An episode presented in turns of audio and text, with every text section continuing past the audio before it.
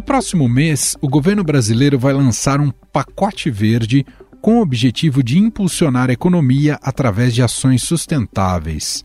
Esse programa vai incluir incentivos para o mercado de crédito de carbono e a expansão da produção nacional de painéis solares. O pacote verde que o ministro da Economia, Fernando Haddad, pretende lançar ainda em maio causa expectativa positiva em entidades ligadas às mudanças climáticas e meio ambiente. O objetivo é estimular a economia com medidas sustentáveis que vão de incentivo aos painéis de energia solar, exportação de produtos da floresta e saneamento. Não é de hoje que o presidente Lula quer fazer do Brasil uma vitrine sustentável aos olhos do mundo. Aliás, essa foi uma promessa do petista à ministra do Meio Ambiente e Mudança do Clima, Marina Silva, de que as questões verdes seriam tratadas de forma transversal por toda a esplanada. A agenda será uma agenda transversal e estaremos dialogando para que a agenda ambiental esteja presente em todos os setores do governo. Esse é o comando do presidente. Iremos fortalecer o Sistema Nacional de Meio Ambiente, restabelecer o controle e a participação da sociedade, porque transparência, contribuição da sociedade só ajuda, não atrapalha. Esse projeto está sendo capitaneado pelo Ministério da Fazenda, na figura de Fernando Haddad. Querem vender a tese de que a gente precisa devastar o planeta para fazer a economia crescer. Não é verdade. Nós vamos crescer de outra forma, de uma forma muito mais saudável. Vamos gerar emprego, mas da maneira correta. A intenção é que o anúncio oficial seja feito no mês que vem, porque o Brasil sediará um evento do Conselho de Fundos Climáticos em junho, com previsão de discurso de Haddad, e o país quer mostrar ao mundo que está atuando em várias frentes sustentáveis. O primeiro eixo do pacote verde é o de incentivos econômicos, onde está inserido o mercado de crédito de carbono ou títulos verdes, que podem ser adquiridos por empresas que emitem gases nocivos à atmosfera. O dinheiro usado nessa troca vai para a conservação de florestas públicas ou privadas. Também há uma grande expectativa em torno da regularização de um mercado nacional de créditos de carbono. Esse novo pacote verde deve ser anunciado no mês que vem, a tempo de causar uma boa impressão a reunião dos fundos de investimento climático em junho e o encontro do G20 em dezembro. Neste ponto, como a União Europeia é a região do planeta mais desenvolvida nesse tema e com negócios com o Brasil, o provável é que os parâmetros internos sejam definidos por meio dessa referência.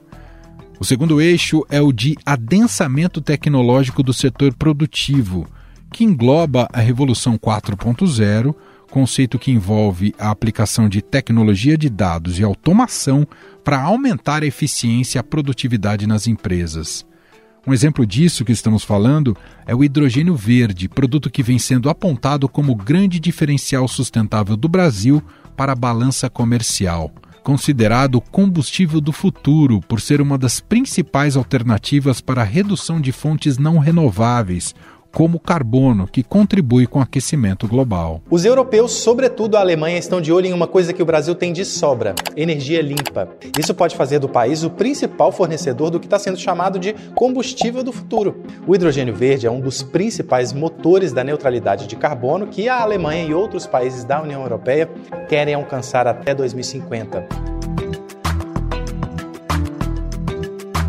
Neste processo estão também os incentivos para que a indústria nacional participe de todo o processo da transição para uma economia de baixo carbono, como, por exemplo, a produção de painéis solares.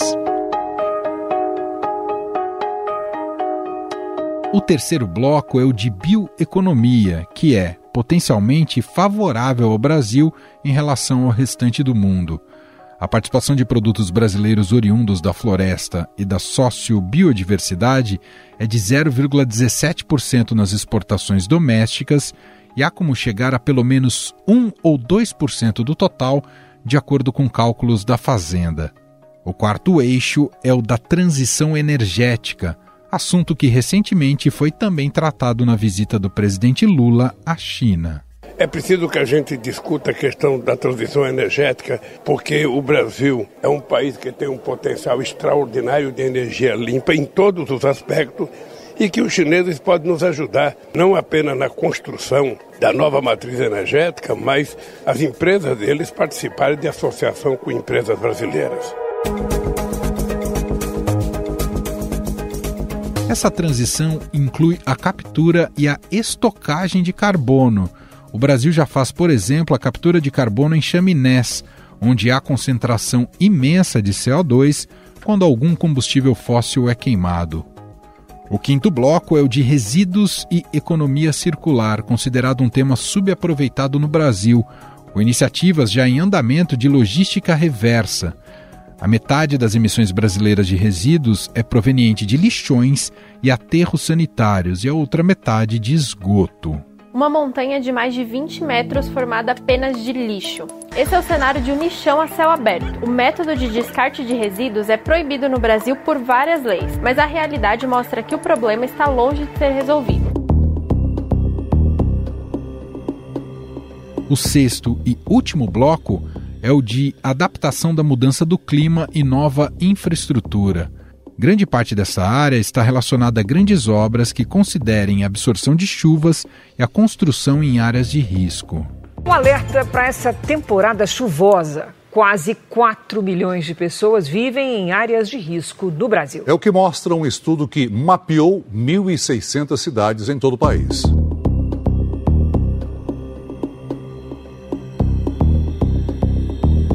Afinal, de que forma esse pacote verde pode impactar positivamente a nossa economia? O Brasil está no rumo certo em relação a buscar a neutralidade das emissões? Sobre esses temas, vamos conversar a partir de agora com Nathalie Unterstel, presidente do Instituto Talanoa. Tudo bem, Nathalie? Seja muito bem-vinda. Obrigado por ter aceitado aqui o nosso convite. Muito obrigada, Emanuel. É um prazer poder falar com você e com os ouvintes. Nathalie, o fato de uma série de medidas estarem sendo elaboradas dentro do Ministério da Fazenda mostra que já há uma mudança de chave importante para se pensar políticas públicas nessa área? Sem dúvidas, acho que é uma excelente notícia. Ao mesmo tempo, eu acho que o Brasil tem que sempre colocar a régua lá em cima. Né? Os outros países estão fazendo políticas econômicas, inclusive políticas também monetárias, é, com olhar climático. Então, a gente também não poderia ficar para trás. Né? A gente tem visto isso tanto em economias avançadas, como os Estados Unidos, a União Europeia, o Japão, quanto em economias em desenvolvimento.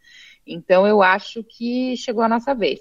A transformação para uma economia mais sustentável só é possível se for atrativa e lucrativa para o setor produtivo?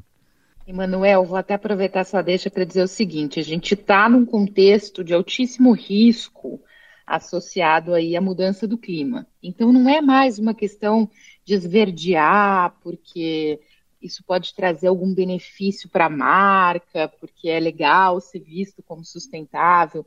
Esse fator ainda pode ser explorado, mas a bem da verdade é que hoje para os negócios e também para os investimentos, uh, se a gente não toma em conta os riscos climáticos, a gente não vai desfrutar das oportunidades, né? E ao mesmo tempo a gente fica exposto aí a uma série de custos. Né? Então, eu acho que a grande sacada, isso não é de agora, é de quase 10 anos, lá em 2015, quando se adotou o Acordo de Paris, uh, foi principalmente no setor financeiro de que uh, não tinha escapatória, não era mais opcional, né? A gente está vivendo essa realidade. E a boa notícia é que hoje já é para uma vasta maioria de setores muito mais lucrativo e muito mais interessante economicamente você apostar, por exemplo, nas energias renováveis do que você apostar na energia suja, né? E assim por diante. Poderia dar outros exemplos aqui. Então, é, eu acho que a, a, a minha resposta mais direta para a sua pergunta é o seguinte: é, é, imperativo apostar nessa economia, porque é nela que a gente vai ter melhores resultados, que a gente já está vendo melhores resultados. Mas a, a senhora entende que o, o Estado brasileiro precisa a, incentivar a partir, por exemplo, de subsídios que sempre geram debate econômico? Não, Eu acho que a grande sacada, inclusive, que eu entendo que pode se dar com um planejamento, né, dessa transição para essa economia de zero emissões, uh, que está sendo, enfim, a tarefa que está sendo assumida pelo Ministério da Fazenda, é primeiro acertar os sinais, é o governo como esse ente indutor do setor privado em primeira mão, fala: olha, os nossos objetivos são esses, vamos caminhar nessa direção, né? E aí ele começar a, apostar em determinados incentivos que, que não necessariamente tem que ser subsídios, né? Ah, vale inclusive dizer isso: a gente não tem espaço para mais subsídio. No máximo, a gente pode converter algum subsídio que já exista, né, para algum subsídio que a gente queira dar para essa nova economia avançar. Agora, é muito interessante, Manuel, talvez falar também o seguinte, que hoje as energias renováveis não precisam mais de subsídio algum, elas já são muito competitivas. Né? Tanto que houve até esse debate recente no Congresso Nacional uh, de retirada dos incentivos para energia solar e energia eólica, porque elas já se sustentam, elas já são muito mais baratas que, por exemplo, gás e carvão e e outras fontes é, não renováveis. Então, não, eu acho que subsídios a gente nem, nem tem como contar, não tem espaço para isso, né? Agora, a grande beleza disso que está se anunciando, que vem aí por parte do governo federal, é essa possibilidade dele induzir né, os investidores privados a percorrer, a enfim, perseguirem esses mesmos objetivos. E se tiver investimento público para fazer, que faça também do jeito certo, né? A gente sabe que o governo é um grande ator de mercado, ele é o ator que vai fazer obras, que vai comprar, né? Que isso tudo também seja feito já com essa mesma diretriz, nessa mesma direção. Bom, um dos eixos do projeto, pelo que a gente tem de informações até aqui, busca dar incentivos para o mercado de crédito de carbono. E aí queria te perguntar: o Brasil tem grande potencial nesse segmento e o que precisa ser feito para realmente funcionar?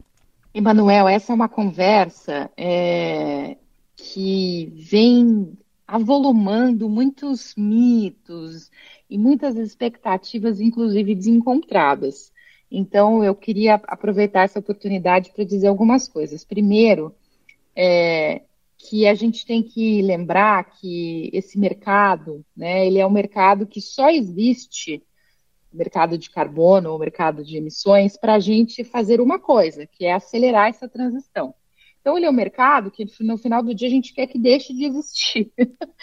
Porque é isso, é para os poluidores que não conseguem reduzir suas emissões poderem acessar né, créditos ou então comprar licenças de outros produtores mais eficientes para poder andar. Então, não é um mercado que a gente tem que se apoiar e falar, nossa, a economia brasileira a partir de agora vai depender disso. Obviamente, não, né? E a segunda coisa é que hoje a gente pode criar no país um mercado desse tipo, doméstico, mas vai cobrir cerca de 16% das nossas emissões. Não é tudo que pode entrar nesse mercado, porque esse instrumento, por exemplo, não funciona muito bem para a agricultura, não funciona bem para floresta, se a gente estiver falando né, de desmatamento evitado. Então, ele, ele tem um uso limitado. Mas o uso, nesse modelo que a gente chama de sistema de comércio de emissões, ele é absolutamente crucial para o Brasil atingir suas metas até 2030, né, as metas que nós temos junto ao Acordo de Paris, que vai tomar, tornar mais barata a transição, por exemplo, da indústria, né? E mais do que isso, hoje a indústria brasileira, ela, se for exportar para o exterior, cada vez mais ela vai encontrar barreiras por conteúdo de carbono. Ou seja, o nosso produto vai ser taxado lá fora, é, pode ser taxado lá fora pelas regras dos outros. Né? A União Europeia acabou de aprovar aí um, uma taxa de ajuste de fronteira, que eles chamam, que é por conteúdo de carbono. Então, o recado para a nossa indústria, que não é de agora, já vem de alguns anos, foi o seguinte: olha, vocês podem ter o seu mercado interno e vocês ajudarem a construir as regras dele, né? Ou então vocês vão ser taxados aqui fora com as regras dos outros. Então, nesse momento, para o Brasil, é crucial construir um mercado que seja bom para a gente, bom para a nossa indústria, bom né, para os nossos segmentos econômicos, com as regras que façam sentido para a gente. Quando a gente, Clara, abarca esse tema, é, é inevitável falarmos sobre transição energética e sempre se coloca o Brasil né, como, uh, como alguém que tem já um alto índice de, de matriz é, de fontes renováveis. Mas por que, que isso não é suficiente para a gente chegar às nossas metas de, de neutralidade? Nossa, pergunta super importante. A gente tem hoje na nossa matriz elétrica, né, ou seja, luz, 82%, se não me engano, de, de renováveis. E no nosso sistema energético total, ou seja, considerando o transporte, é por volta de 48%. A gente está muito bem, Emanuel, se a gente se compara com os países, principalmente se a gente olha para o passado, né? Porque a maioria dos países ainda está tentando passar ali dos 30% totais, imagina, 80% de eletricidade é muita coisa. Por isso é insuficiente, porque a nossa descarbonização, né, como está proposta no mundo inteiro, ela tem que ser total. E o Brasil, nos últimos anos, em vez de ir do 80 para o 100, ele está indo um pouquinho para trás. Então, a gente, inclusive porque depende muito da chuva, né, para geração de energia, as nossas hidrelétricas estão aí, com a mudança do clima tem sido cada vez mais difícil essa produção, é, a gente tem tido que ligar térmicas, e as térmicas em geral são térmicas aí que usam, né, que usam fontes não renováveis. Então, o que, que acontece? A gente precisa acelerar e garantir a finalização desse processo, né? É, e além disso, vale lembrar que ainda a nossa principal fonte de emissões, né, ou seja, aquilo que pode, que precisa ser atacado para a gente chegar à descarbonização, é o desmatamento, que continua em níveis irracionais. Né? A gente perde, perdeu nos últimos anos mais de 10 mil quilômetros quadrados por ano, só na Amazônia, fora no Cerrado, fora na Mata Atlântica, enfim, todos esses biomas viram né, um aumento expressivo aí dessa perda da cobertura florestal nesses últimos anos. Então a gente tem que atacar essas várias frentes. E eu aproveito para dizer uma coisa que eu acho que, que é crítica para nós brasileiros. É, a gente não tem mais o luxo de falar primeiro a gente resolve o desmatamento, depois a gente vai tratar dos outros setores. Não temos mais. Quando a gente fala de descarbonização, né, e aí a expressão em inglês net zero também é, é bastante tratado hoje em dia, esse compromisso de neutralidade climática até 2050, ele vale para todo mundo. Então, são todos os setores que vão ter que se modernizar à luz desse, né, desse objetivo, e nenhum vai ter que vir antes do outro. Na verdade, o desafio fica cada vez mais difícil, né? Porque não é uma questão de priorizar e sequenciar, é tudo ao mesmo tempo agora. Então, tem que fazer a descarbonização da energia e tem que evitar, na verdade, a carbonização. O hidrogênio virou a principal saída mesmo para o futuro? Como é que, os especialistas têm enxergado essa opção, Nathalie? Acho que hidrogênio é uma coisa muito interessante, né? uma tecnologia interessante. É, e o Brasil também não pode ficar fora dessa corrida pelo hidrogênio, então é importante que a gente né, entre aí na discussão, inclusive, dos padrões e, a gente tem um potencial bom para hidrogênio que é o hidrogênio verde, ou seja, que ele é produzido a partir de fontes renováveis, né? Agora, é, vale lembrar que é uma saída para 2030 para frente, não é algo que está se esperando desenvolver para essa década, né? E aí, Emanuel, nós temos cenários aqui que foram feitos por especialistas de altíssimo, altíssimo calibre e validados por centenas de lideranças brasileiras que apontam que o Brasil tem o potencial de, nessa década, ou seja, até 2030, reduzir entre 63% e 80% das suas emissões. Então, a custo baixo e sem nenhuma tecnologia nova, sem hidrogênio. Bom, nesse pacote verde também, daquilo que já saiu de, de informações, se fala muito em investir também na área de energia solar. A gente ainda tem muito potencial de exploração nesse segmento também, Nathalie? Bastante eólico e solar, né? A gente está vendo aí um interesse grande. É muito interessante porque o eólico teve um boom nos últimos anos, a gente saiu ali de 2, 3% é, para 12%, em alguns momentos até a gente consegue consumir, uh, nossa, enfim, 20% é, da energia com base neles. Então, o eólico está indo muito bem, né? E o solar, ele não foi ainda, não deslanchou, digamos assim. Então há esse interesse né, da, do solar poder alcançar uma escala maior, mais rapidamente, e eu acho que tem muito a ver com essa interiorização é, dessas oportunidades. Né? Vale lembrar que ainda que o Brasil hoje seja muito bem coberto pela, pela rede, né, pelo sistema interligado nacional, ainda existem muitas comunidades dependentes do diesel, principalmente na região norte do país. Então, nessas localidades, por exemplo, você ter acesso, e a gente não está falando só da placa solar no teto da, da casa, né, nós estamos falando até de sistemas maiores, de usinas, é, tudo isso pode aí, eu acho que dá realmente é, uma qualidade de vida, inclusive, muito melhor para essas pessoas, né, que não vão conviver nem com poluição, nem com barulho, enfim, e vão ter uma economia grande para o bolso também. Uhum. Bom, a gente tem falado muito aqui da, dessa nossa expectativa em relação a esse pacote sendo preparado ali no Ministério da Fazenda, mas queria aproveitar também para te ouvir sobre, e aí mais relacionado à atuação política ali do Ministério do Meio Ambiente, com a ministra Maria, Marina Silva, que ela tem batalhado muito nos bastidores para abrir espaço no governo para a criação da Autoridade Nacional de Segurança Climática. Queria te ouvir o quanto isso é fundamental para que o Brasil avance mais na, na agenda ambiental. Olha, Manuel, a perspectiva da gente uh, ter uma governança climática mais com uma musculatura mais forte, ela é muito bem-vinda, especialmente depois aí de um período, né, desses últimos quatro anos, eles foram muito difíceis desse ponto de vista. A gente não viu essa governança climática realmente operar, ela perdeu, né, tônus.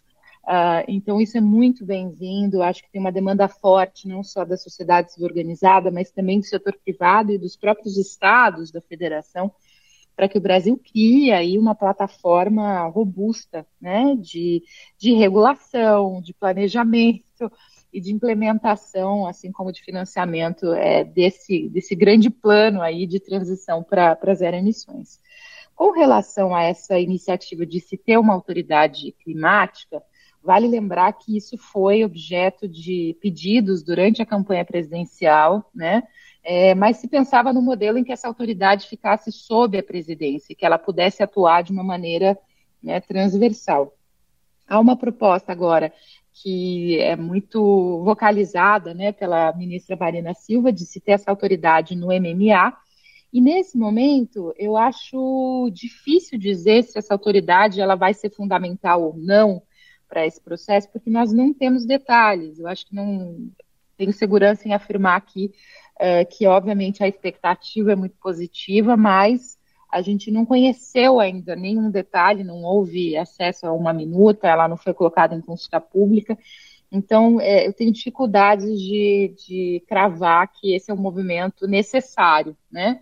Só até para conectar com o começo da nossa conversa, mas a boa notícia até aqui é que há essa visão realmente, ou a Marina e o governo estão tentando implementar uma visão transversal, que é quase algo como uma lição até para a sociedade como um todo, como deve é, pensar a sua atuação, né? seja no meio produtivo ou mesmo até aplicado na vida comum das pessoas, né? em relação.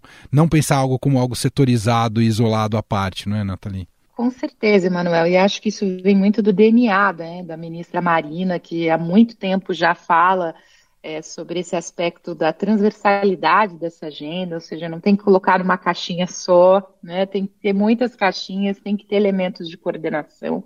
Então, acho que a expectativa é das melhores. Nesse momento, é, de novo, o próprio plano que o Ministério da Fazenda anunciou, ele ainda está no nível do anúncio. A Sim. gente também precisa ver os detalhes, tudo isso vem. Mas o sinal já é um sinal de construção e um sinal de é, levar a sério essa agenda, né, de não ser só algo para posicionamento político, mas de fato algo que vai ensejar a construção de políticas públicas. Então, acho isso muito animador e a gente espera realmente aí ver o Brasil nesses próximos quatro anos uh, avançar muitas casas aí para, para a nossa descarbonização. Muito bem, nós ouvimos aqui Nathalie Unterstel, presidente do Instituto Talanoa, gentilmente aqui atendendo a nossa reportagem.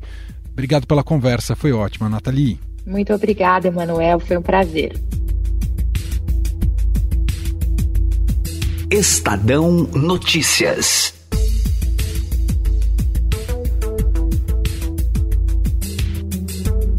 E este foi o Estadão Notícias de hoje, segunda-feira, 24 de abril de 2023.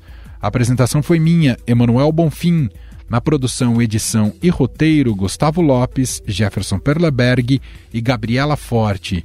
A montagem é de Moacir Biasi. e o nosso e-mail podcast@estadão.com. Um abraço para você e até mais.